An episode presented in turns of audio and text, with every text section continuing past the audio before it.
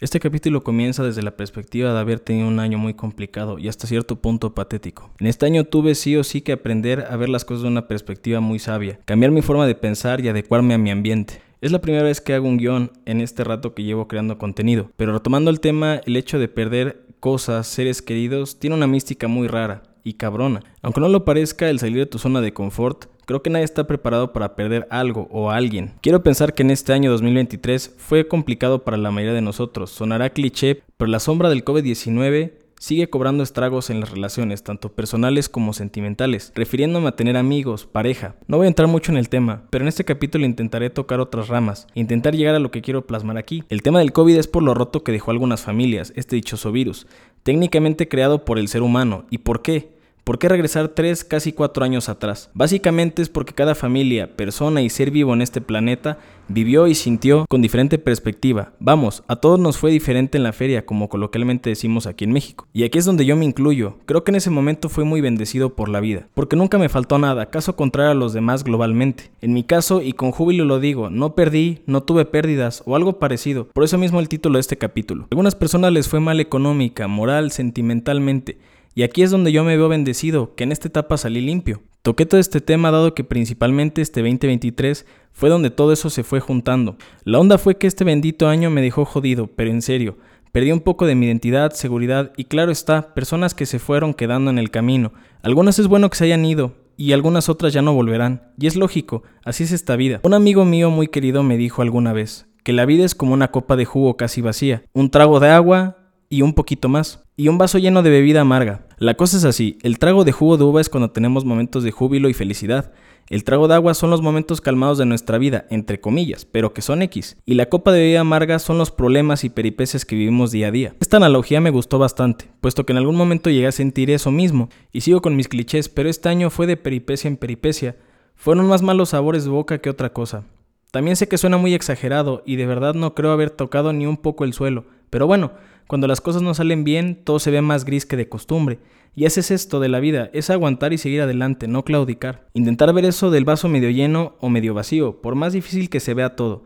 La realidad es que siempre sale el sol, nunca hay días iguales gracias al cielo. Y sí sé que estar en el hoyo no siempre es bueno, y como una persona habitándolo puedo decir que la experiencia adquirida es bastante y reconfortante. No tengo idea de cuándo sacaré este capítulo, dado que solo tengo un día para poder llevar a cabo este cometido. Había visto una frase que decía algo así.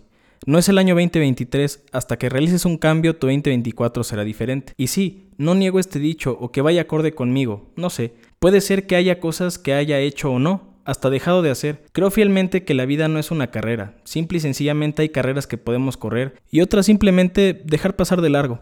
Y seguir.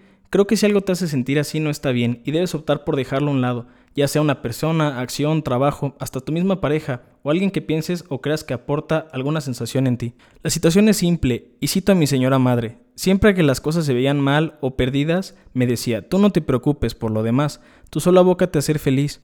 Creo que le he fallado. No creo haber hecho eso en los últimos 5 o 7 años, ni en alguna otra parte de mi vida. Y sí, lamentablemente hay mil cosas, situaciones que no han permitido llevar a cabo este sentimiento.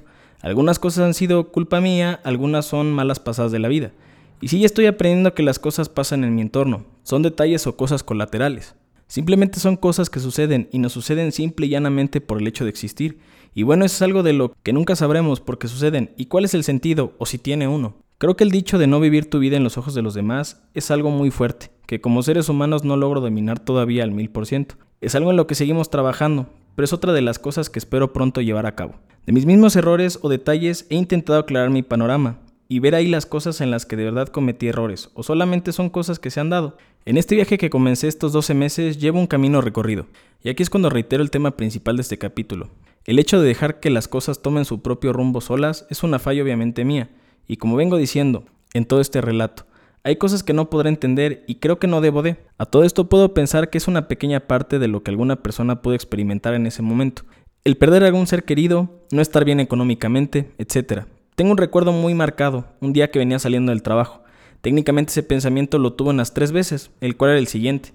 No sé, pero era como cuando te sientes completo, íntegro, sin una pega o algo que te haga ruido.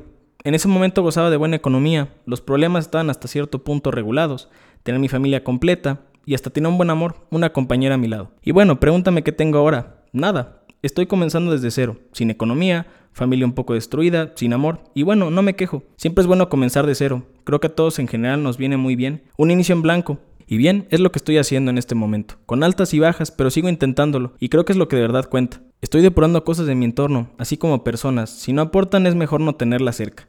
Poco a poco iré tratando este tipo de temas, y claro, avanzando conforme vaya teniendo la lucidez para poderlos llevar a cabo.